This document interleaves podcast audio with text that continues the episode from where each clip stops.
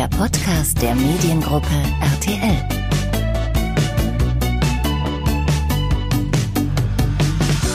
Das Hobby zum Beruf machen. Das ist ja so eine Sache, die wir irgendwie alle vorhaben. Und in der heutigen Folge des Mediengruppe RTL Podcasts spreche ich mit jemandem, der das tatsächlich umgesetzt hat wie kein zweiter. René Hoffmeister. Er ist nämlich professioneller Lego-Bauer und Deutschlands einziger offiziell zertifizierter Lego-Experte. Und wenn am 4. September die RTL-Show Lego Masters startet, dann ist er der Mann, der die Arbeit der Kandidaten bewertet und entscheidet, wer die Besten der Besten sind. Ich bin Nathalie Barmscheid aus der RTL-Kommunikation und spreche jetzt mit René darüber, wie man Lego zum Beruf machen kann, was man dann den ganzen Tag eigentlich so treibt und was uns in der Show Lego Masters erwartet. Schön, dass du da bist, René. Ich freue mich. Ich habe dich jetzt ja vorgestellt als Deutschlands einzigen offiziell zertifizierten Lego-Experten. Die offizielle Bezeichnung lautet dann, glaube ich, äh, Lego Certified Professional. Da wird sich jetzt der ein oder andere fragen, was ist das überhaupt und vor allen Dingen, wie wird man das? Wie war das bei dir? Also Lego Certified Professional ist eigentlich der Name des Programms. Geht im Prinzip darum, dass die Firma Lego immer wieder Anfragen bekommt von Firmen oder Museen, bestimmte Modelle bauen lassen zu wollen. Und da sagt Lego, das ist nicht unser Kerngeschäft, meldet euch mal bei diesen zertifizierten Modellbauern. Die machen das schon. Und wir haben halt äh, einen Vertrag mit Lego, können die Steine relativ günstig bestellen, kriegen also nicht gesponsert, aber relativ günstig im Einkauf und können damit praktisch diese Projekte durchführen. Und so ähm, baue ich halt das eine oder andere seit 20 Jahren. Und wie, wie lief das? Also welche Voraussetzungen muss man erfüllen? Werden tut man das halt entweder, indem man sich bewirbt bei Lego, sagt, komm, ich wohne hier in einem Markt, wo da Interesse und Bedarf sein könnte und ich habe was drauf, dann muss man das natürlich nachweisen, dass man da eine Fähigkeit schon vorweisen kann. In meinem Fall war es so, dass Lego mich schon kannte aus meiner Zeit davor und mich gefragt hat, Mensch René, möchtest du nicht für den deutschen Markt den LCP Meme? Und ich dann gesagt habe, selbstverständlich gerne möchte ich das machen. Da sagt man nicht nein. Und so ist es bei mir 2008 dazu gekommen, dass ich in dieses Programm aufgenommen wurde. Damals gab es, ich meine, fünf weitere Modellbauer, drei in den Staaten und einer in Kanada, die das schon gemacht hatten. Ich war dann praktisch in Europa der Erste. Und inzwischen sind wir 18 Mann, die das machen, weltweit treffen uns auch einmal im Jahr. Das ist ganz interessant. Ach, Mal gucken, was gibt die anderen so, so machen. Ein, ja. so ein LCP-Treffen, so ein Ja, so ein LCP-Summit einmal im Jahr. LCP-Summit klingt auf jeden Fall besser als LCP-Treffen, so wie ich das jetzt gerade ausgedrückt habe. Aber, Aber LCP-Treffen geht auch, ja. Okay, sehr gut. Dann, dann bin ich beruhigt. Ja, ich bin, eigentlich, ich bin eigentlich gar nicht so für die ganzen Anglizismen. Jetzt hier in der Show ist es ja auch so, dass viele Teilnehmer halt immer so diese englischen Bezeichnungen von den Steinen mhm. äh, benutzen, die mir selber ehrlich gesagt gar nicht so geläufig sind. Okay. Aber es kommt halt daher, dass die Lego-Community sehr international vernetzt ist. Mhm. Von daher hat sich das so in der Community eingebürgert, diese englischen Begriffe zu verwenden. Ja, gut, mhm. klar. Aber du hast vorhin gesagt, Lego kannte dich schon aus deiner Vergangenheit. Das musst du mal näher erklären. Was ist denn diese Vergangenheit? Ja, ich habe ja 97 bin ich mit äh, meinem Abi fertig geworden, war noch zwei Jahre beim Bund und 99 bin ich nach Hause gekommen und dachte mir, jetzt verkaufst du mal hier den ganzen Kram aus dem Spielzimmer und hm. bin beim Lego hängen geblieben und dachte, ne, das bleibt mal schön da. Ich war damals so auf Burg und Piraten aus und wollte so ein paar Sachen, die mir gefehlt haben, noch nachbekommen. Und da habe ich festgestellt, okay, die Preise sind ja ganz schön hoch, da scheint ja Interesse zu bestehen. Und habe dann ein bisschen äh, im Internet gesucht und dann gab es tatsächlich ein Lego-Forum mit ich sag mal, 150 Mann, die sich da getroffen haben und so ging es los. Dann habe ich mich da eingefuchst und habe ich relativ schnell meine eigene Seite gegründet, auch 99 noch, 1000steine.de gibt es auch heute noch als Portal und habe dann auch schon ziemlich zügig über dieses Forum Anfragen bekommen von Firmen, die halt ihre Produkte aus Lego nachgebaut haben mhm, wollten. Okay. 2004 habe ich mein erstes wirklich großes Modell für eine Messe gebaut. Das war damals ein Motor, war Europaletten groß. Die Firma hat das halt auf der Messe als Eyecatcher benutzt. Und so ist die ganze Sache ins Rollen gekommen. Dann kam halt hier mal ein Zeitungsartikel und da mal ein kleines Radiointerview und der hat mal gehört, dass da jemand ist, der dies und jenes macht. Mhm. Und so entwickeln sich die Dinge. Richtig. Und dann kam Lego auf dich richtig, zu. Ganz genau. Und vier Jahre später kam der Nego auf mich zu und hat gesagt, Mensch René, hast du nicht Bock für Deutschland unseren SCP zu machen? Also wahrscheinlich so der, der Ritterschlag, könnte ich mir vorstellen, oder? Ja, so habe ich es noch nie betrachtet, aber auf jeden Fall natürlich eine Ehre. Ja, ja, in jedem Fall. Und wie, du meintest vorhin auch so, okay, wenn jetzt Lego nicht auf dich zugekommen wäre und du dich beworben hättest, müsste man irgendwie natürlich seine Fähigkeiten unter Beweis stellen. Wie? Laden die dich ein und du musst mal was vorbauen? Nein. Wie kann man sich das vorstellen? Man muss halt schon aktiv gewesen sein und tunlichst auch schon auf dem gewerblichen Gebiet. Okay. Es reicht vermutlich nicht, wenn man im Kinderzimmer zwei, drei Sets zusammenbaut und sagt, guck mal hier, ich kann die drei Sets auswendig bauen ohne Anleitung. Das ist Nicht genug. eher nicht genug. Ja. Vor allem, es geht auch nicht nur darum zu bauen, man muss ja praktisch das Ganze drumherum muss ja passen. Ja, man muss sich ja praktisch als Dienstleister vernünftig anbieten können auch. Ja, es geht also nicht nur darum, im Keller zu sitzen und äh, ein Modell nach dem anderen zu bauen. Das muss ja auch irgendwie an Mann kommen. Ja, man muss ja auch irgendwie Anfragen rankriegen. Man muss ja mit den Kunden kommunizieren. Man muss ja praktisch eine Firma führen. Was wir aber festhalten können, ist, du kennst dich definitiv aus, sonst äh, wärst du kein LCP. Bei Lego Masters ist deine Aufgabe jetzt tatsächlich zu bewerten, was können die Kandidaten, was können sie nicht, wer kann es am besten. Du bist nämlich der sogenannte Brickmaster. Äh, beschreib doch vielleicht mal ganz kurz, was so genau diese Aufgabe umfasst und auch nach welchen Kriterien du da so vorgehst. Also ja, das stimmt tatsächlich so, dass ich sehr gut sehen kann, wie jemand baut, warum jemand bestimmte Steine verwendet. Äh, Das kriegt man einfach auf der Reihe nach so vielen Jahren. Ja, da hat man einen Blick für. Bedeutet nicht, dass ich besser bauen kann als alle anderen, aber ähm, man muss ja auch kein guter Koch sein, um zu wissen, ob das Essen schmeckt. schmeckt. Ja. Und meine Aufgabe hier ist es halt zu schauen, erstmal, wie gehen die Kandidaten an ihre Aufgaben ran? Ja, haben die, einen, haben die einen vernünftigen Plan oder sind es Chaoten, die drauf losbauen? Weder das eine noch das andere muss schlecht sein, aber da kann man schon mal viel von ableiten und darauf aufbauend äh, sich halt anschauen, wie verwenden sie die Steine, welche Bautechniken beherrschen sie, wie setzen sie sie ein, nutzen sie die Steine sinnvoll oder benutzen sie die Steine nur, um, ja, ich sag mal, mich zu beeindrucken. Das sieht man schon. Dann kommt dazu, so einen Gesamtblick zu haben für das Modell. Sieht es in sich stimmig aus? Stimmen die Proportionen? Ist die Farbwahl angemessen oder ist es ein einziges Farbchaos? Auch da gibt es ja Leute, die da überhaupt gar keinen Geschmack haben. Dann natürlich, welche Geschichte soll so ein Modell erzählen?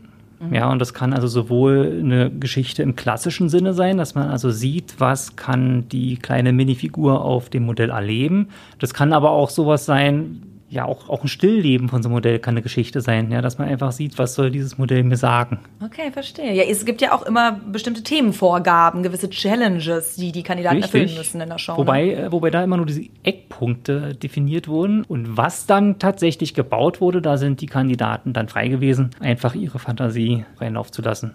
Aber sag mal, du hast die Kandidaten jetzt kennengelernt. Drei Wochen lang hat die Produktion gedauert. Ähm, wie schwer fällt es dir dann zu sagen, okay, sorry, für euch hat es jetzt nicht gereicht, ihr müsst jetzt die Heimreise antreten? Also das fällt natürlich echt schwer. Am schwersten ist es mir tatsächlich in der ersten Episode gefallen, Okay. weil dort, äh, ja, es ist praktisch sechs Teams treten an, haben eine Bauaufgabe, Bauaufgabe ist beendet, einer muss gehen. Und die mussten ja nicht gehen, weil sie die schlechtesten waren, sondern die sind halt die sechs Besten gewesen, ja. Ja, ja, aber klar, niemand will nur als die, erstes gehen. Richtig, aber die fünf Besten kommen halt nur die nächste Runde weiter. Der sechstbeste musste halt leider gehen.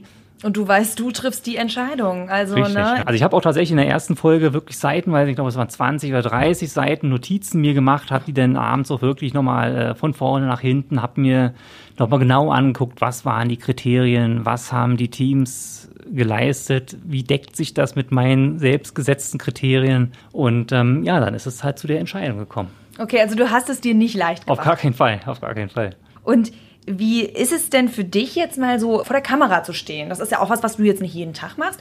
Ist das was, wo du sagst, doch, geht mir irgendwie locker von der Hand oder ist bei dir da auch so ein bisschen, äh, ja, eine Portion Nervosität dabei? Na, nicht nur eine kleine Portion. Es war, war schon wirklich äh, ziemlich nervös, vor allen Dingen halt am Anfang. Es hat sich jetzt zum Ende hin ein, aber auch nur ein klein wenig gelegt. Okay.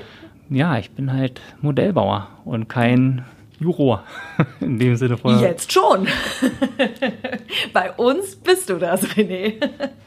Aber äh, du sagst schon, äh, du bist Modellbauer. Wenn du jetzt nicht vor der Kamera stehst für Lego Masters, wie sieht denn so ein, so ein Arbeitstag bei dir aus? Wie kann man sich den denn vorstellen? Na, der ideale Tag ist natürlich aufstehen, bauen, ins Bett gehen. Ja, ähm, Durchgehend bauen, ja klar. Aber so ist es natürlich nicht. Ich hatte ja vorhin schon erwähnt, äh, es ist halt eine Firma zu führen. Ich achte aber schon darauf, dass ich von, ich sag mal, acht bis zehn Stunden, die ich am Tag so arbeite, auch möglichst sechs Stunden an den Steinen verbringe, weil sonst bräuchte ich es nicht machen. Ja, das ist ja dann, wenn man irgendwann nur noch im Büro sitzt am, am Tisch und praktisch das organisiert, was man eigentlich selber gerne machen möchte, dann ist es auch nicht so das Richtige. Also ich baue schon viel und Normalerweise ist es so, aufstehen, habe ja auch Kinder, die werden dann erstmal versorgt und dann ist man irgendwann so zwischen sieben, acht auf Arbeit, zieht sich erstmal einen Kaffee, checkt seine E-Mails und im Idealfall kann man dann aber so ab neun, zehn anfangen, mal die Steine in Hand zu nehmen. Okay, und du hast ja auch Mitarbeiter, ne? Du machst das ja nicht komplett alleine. Richtig. Wie viele Mitarbeiter hast du? Also wir sind jetzt im, im Modellbaubereich zu viert. Ist mir deshalb ganz lieb, weil ich äußerst ungern Sachen kopiere. Ja, manchmal hast du Sachen, ich sag mal, baust ein Hochhaus, dann hast du die erste Etage, die zweite sieht genauso aus wie die erste Etage und dann wird es dann schon langsam langweilig. Und das ist eine Sache, muss ich zugeben, da bin ich echt schlecht drin. Da werde ich echt hibbelig, weil mir dann schon tausend andere Sachen wieder im Kopf rumgehen und dann ist es ganz gut, mal zu sagen, auch Mensch, hier kommen Alex, Thoralf, kann einer von euch mal bitte diese Etage bitte noch 13 Mal kopieren? Ja, das ist das Schöne, wenn man schon, Chef ähm, ist, ne? Ja, aber die machen sie auch gerne und dann kann ich mich um die nächsten Sachen kümmern, kann halt ähm, meinen Ideen freien Lauf lassen. Und wie, wie funktioniert oder wie muss man sich das vorstellen, wie so ein Auftrag quasi von A bis Z bei dir abläuft? Also Firmen melden sich bei dir, sagen, wir hätten gerne unser Produkt in Form von Lego-Steinen von dir verwirklicht. Richtig. Das ist immer so die grobe Idee. So kommen auch tatsächlich die Anfragen, dass eine Firma schreibt, ich hätte gerne als Lego-Modell XY. Dann müsste man sich angucken, zu wann möchte der Kunde das. Meistens ist es ganz knapp, dann fällt äh, immer schon viel unter den Tisch, weil es einfach nicht machbar ist mhm. in der mhm. kurzen Zeit. Dann natürlich, was ist das Budget? Mhm. Einige Kunden denken, naja, im Laden kostet so ein Lego-Modell 150 Euro, packe ich mal 50 drauf, dann frage ich mal den Hofmeister. Das funktioniert natürlich leider auch nicht.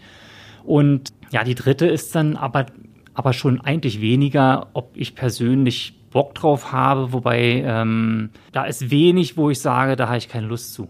Ja, aber sagen wir mal, so ein äh, Auftrag würde dann zustande kommen und dann geht es halt daran, zu gucken, was muss man bauen. Dann lässt man sich halt Bilder schicken, lässt sich Pläne schicken. Ganz, ganz selten macht man einen 3D-Vorabentwurf. Also die meisten Modelle entstehen wirklich aus der hohlen Hand über den Daumen. Wo wir den Rechner bemühen und über den Computer ein bisschen vorarbeiten, ist, wenn wir so viele organische Formen machen müssten. Also ich sage jetzt mal, du hast äh, ein Croissant und möchtest, dass das Croissant unbedingt so aussieht, wie es aussieht, dann würde ich das vermutlich äh, erstmal durch den Rechner jagen, mir ein 3D-Modell ausschmeißen lassen. Und da haben wir eine Software, die uns dann zwar nicht sagt, wie wir Stein auf Stein setzen sollen und auch keine Anleitung ausschmeißt, aber die so praktisch die Umrisse pro Lage vorgibt. Ja, dass man mhm. weiß, alles klar, wenn ich hier von Lage zu Lage baue, ungefähr diesen Umriss muss ich einhalten. Ich muss natürlich selber gucken, welche Farbe verwende ich, welche Steine verwende ich, wie verbinde ich die ordentlich, dass es hält das ist nach wie vor denn meine Aufgabe noch, ja. Was war denn so die kurioseste Anfrage, die du mal bekommen hast? Jetzt mal völlig unabhängig davon, ob du sie umgesetzt hast oder nicht. Äh, was, was kam da mal, wo du dachtest, jetzt, wie bitte, euer Ernst? Also das Brandenburger Tor im Maßstab 1 zu 1 Ach, war ja. mal so eine angeblich ernst gemeinte Nachfrage. Ich habe natürlich gleich abgeblockt gesagt, Leute, Maßstab 1 zu 1, äh, das ist halt einfach nicht zu machen. Also vom Handling ja schon nicht, aber man ist dann dran geblieben, wollte halt zumindest mal wissen, wie viele Steine da theoretisch reingingen. Aber es ist natürlich nichts geworden. Okay, ja klar. Ein Ironman-Anzug zum echt Anziehen aus Lego. Das ist eine Sache, da könnte man sich bestimmt dran versuchen. Ja. Aber der Zeitaufwand, der ist ja so immens, das kann ja dann kein Mensch mehr bezahlen. Mhm. Ja, und mhm. da ich ja der Einzige bin, der praktisch in der Firma so, ich sag mal, der, der Ideengeber ist, wenn ich dann praktisch gebunden bin für drei Monate, mhm. ja, dann muss halt so ein Projekt die Firma für drei Monate bezahlen und nicht nur mich, sondern auch die Mitarbeiter und dann wird es halt echt teuer. Das ist sowieso so eine schwierige Geschichte. Man muss den Leuten halt schon klar machen, dass da halt Handwerk hintersteckt. Mhm. Ja, und die Sachen sind halt nicht aus dem Ärmel geschüttelt. Manchmal kommen Anfragen, äh, ich, wir hätten gern Modell XYZ und ich habe das Gefühl, manchmal denken die Leute, ich gehe dann in mein Lager hier, Reihe C, Abschnitt 6 und hole mal die drei Modelle, weil sie da gerade stehen.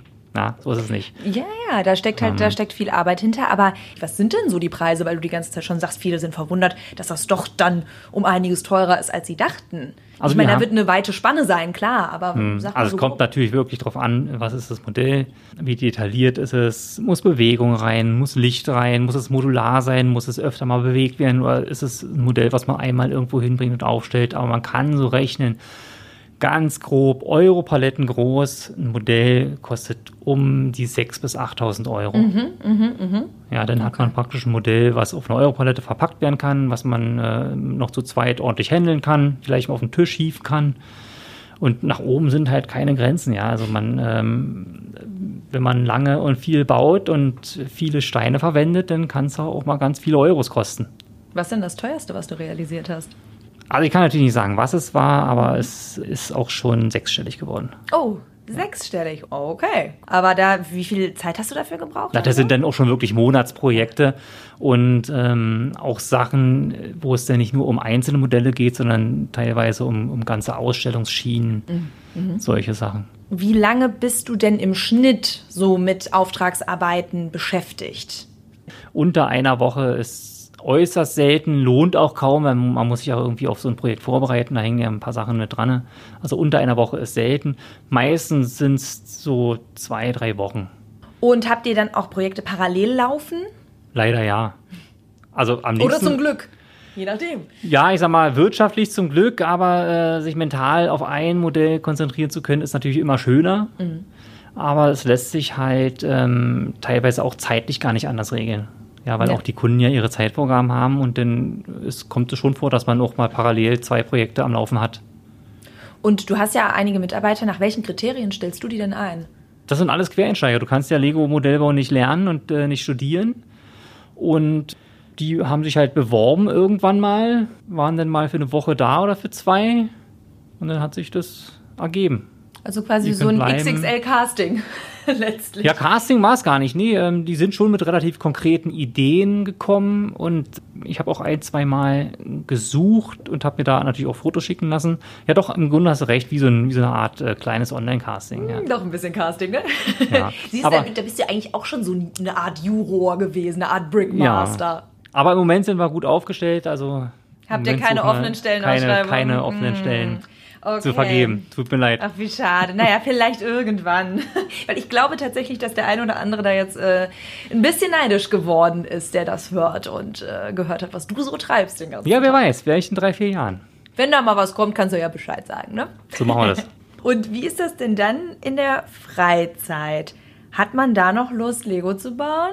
Also ich habe ein ziemlich Lego-freies Zuhause. Ach, tatsächlich. Ja, also ich habe andere Hobbys als Lego. Okay. Also auch wenn es aus dem Hobby mal entstanden ist. Aber das ist, also das ist jetzt nicht, dass es mir zum Halse rauskommt. Aber es ist nun mal tatsächlich so, wenn man den ganzen Tag damit zu tun hat, dann möchte man halt nachmittags oder abends halt auch mal andere Sachen sehen und machen. Klar. Wobei, ähm, ich habe ja drei Kinder, mit denen schon Lego spiele, aber halt auf einer anderen Ebene. Das ist dann tatsächlich, wie man es halt in der Familie kennt, dann werden halt die bunten Kisten rausgeholt, dann wird mal hier was gebaut und da was gebaut. Meistens bauen ja die Kinder und man selber darf mitmachen.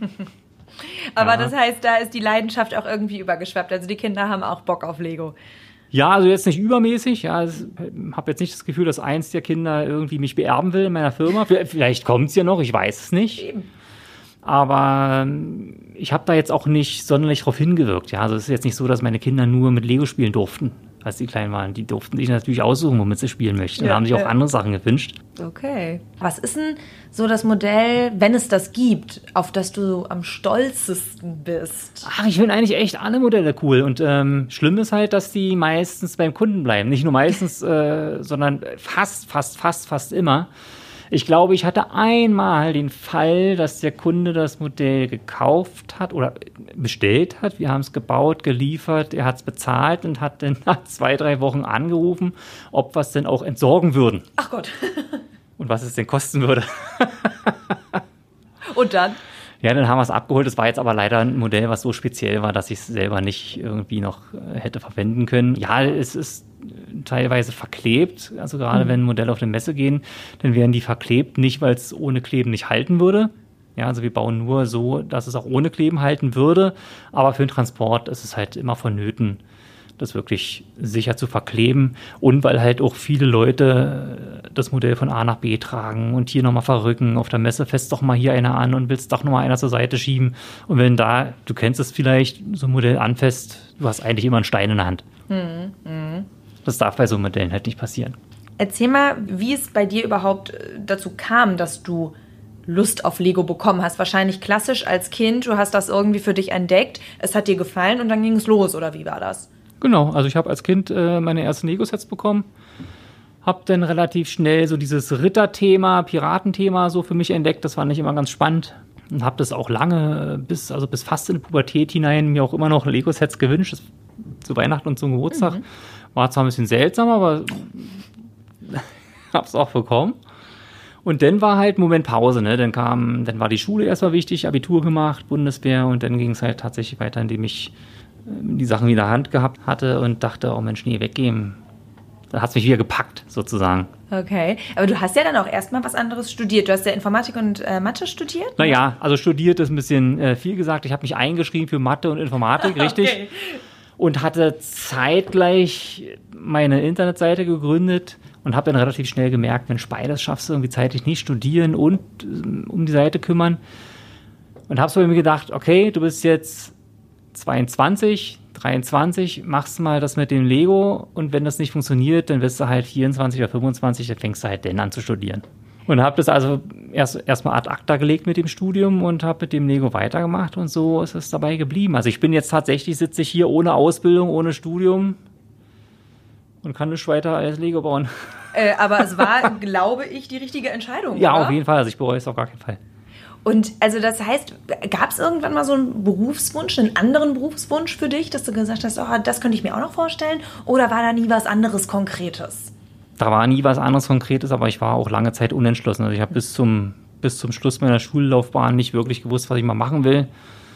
Deswegen auch die zwei Jahre Bundeswehr, hat mir da sehr gefallen, war bei der Marine bisschen in der Gegend rumschippern. Naja, und habe ja dann auch so mit dem Studium, ja, Mathe, Informatik, da hättest du ja auch alles mitmachen können. Also ja. selbst da habe ich noch nicht wirklich gewusst, was ich denn, was ich denn wirklich denn tatsächlich damit anfangen soll später. Ja, und dann wurde es Lego. Und dann wurde es Lego, ja. was sagen, das ist jetzt die Klassikerfrage, die muss ich einfach nur nachschieben. Was sagen da die Eltern? Haben die gesagt, ah, René, ist das eine gute Idee? Vielleicht haben sie es gedacht, aber so gesagt haben sie es mir nie. Also ich habe da eigentlich immer wirklich Rückhalt erfahren und da also keinerlei negative Erfahrung. Auch so übrigens das ganze Umfeld ist jetzt ganz selten, dass mich mal einer belächelt für das, was ich mhm. mache.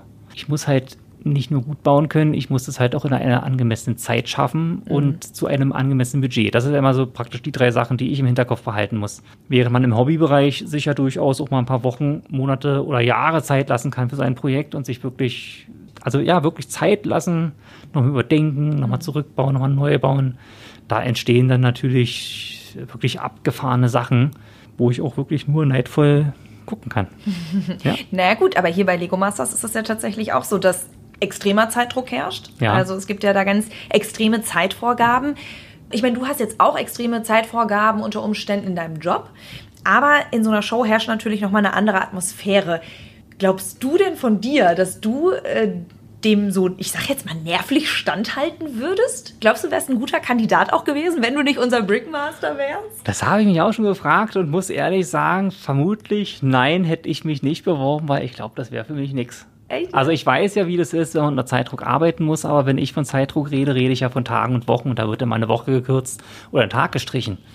Ja, aber wenn man hier praktisch sagt, okay, du hast x Stunden und musst dich behaupten, da wüsste ich nicht, ob da nicht irgendwie eine Denkblockade einsetzt, ob ich da vor dem Steinregal stehen würde und sagen, oh Gott, oh Gott, was machst du denn jetzt? Ja, und auch gegen andere vor allen Dingen ja. arbeiten. Ne? In dem ja. Fall ist das ja, du hast deinen ja. Auftrag, erfüllst den gut und im Zweifel ist wahrscheinlich auch jeder Kunde damit zufrieden, oder? Alle sind happy mit deiner, mit deiner Arbeit, könnte ich mir vorstellen. Ich habe, ähm, glaube einmal einen unzufriedenen Kunden gehabt, aber das auch zu Recht. zu Recht? Das, ja, das, das, sah, das sah einfach nicht gut aus. Das Modell war halt einfach scheiße. Und ähm, das haben wir dann auch zurückgenommen, haben das Geld auch zurückerstattet. Äh, aber das ist auch wirklich nur ein einziges Mal passiert. Und ähm, auch nur, weil der Kunde es trotzdem haben wollte. Also wir hatten schon gesagt, hier, das ist hier noch nicht so weit, wir bräuchten noch ein bisschen länger, dass es gut werden soll. Der Kunde hat gesagt, nein, schick mal her, es wird uns schon gefallen. Und dann mhm. hat es demjenigen, der äh, dann wirklich zu entscheiden hatte, aber dann doch nicht gefallen, wie zu erwarten war. Okay. Ja, ansonsten sind die schon alle ganz happy. Glaubst du denn, dass die Show Lego Masters auch was für Leute ist, die selbst jetzt keine, ich sag mal, Lego-Enthusiasten sind? Das glaube ich schon, weil es halt nicht darum geht, äh, dass hier sechs Teams am Tisch mit ein paar Steinen rumkribbeln, sondern da ist halt wirklich Tempo dahinter. Ja, die haben halt in jeder Episode eine Aufgabe, die haben sie zu erfüllen in einer bestimmten Zeit. Und ähm, da geht's teilweise schon heftig zur Sache. Heftig zur Sache. Okay, okay. Also ich äh, würde mal sagen, einschalten lohnt sich offenbar. Auf jeden Fall. Ab dem äh, 4. September läuft Lego Masters bei RTL immer um 20.15 Uhr und immer mit Brickmaster René Hoffmeister, Deutschlands einzigem offiziell zertifizierten Lego-Experten. Hat mich sehr gefreut, dass du uns diesen interessanten Einblick gegeben Ich hast. also René. recht. Schönen Dank. Das war der Podcast der Mediengruppe RTL.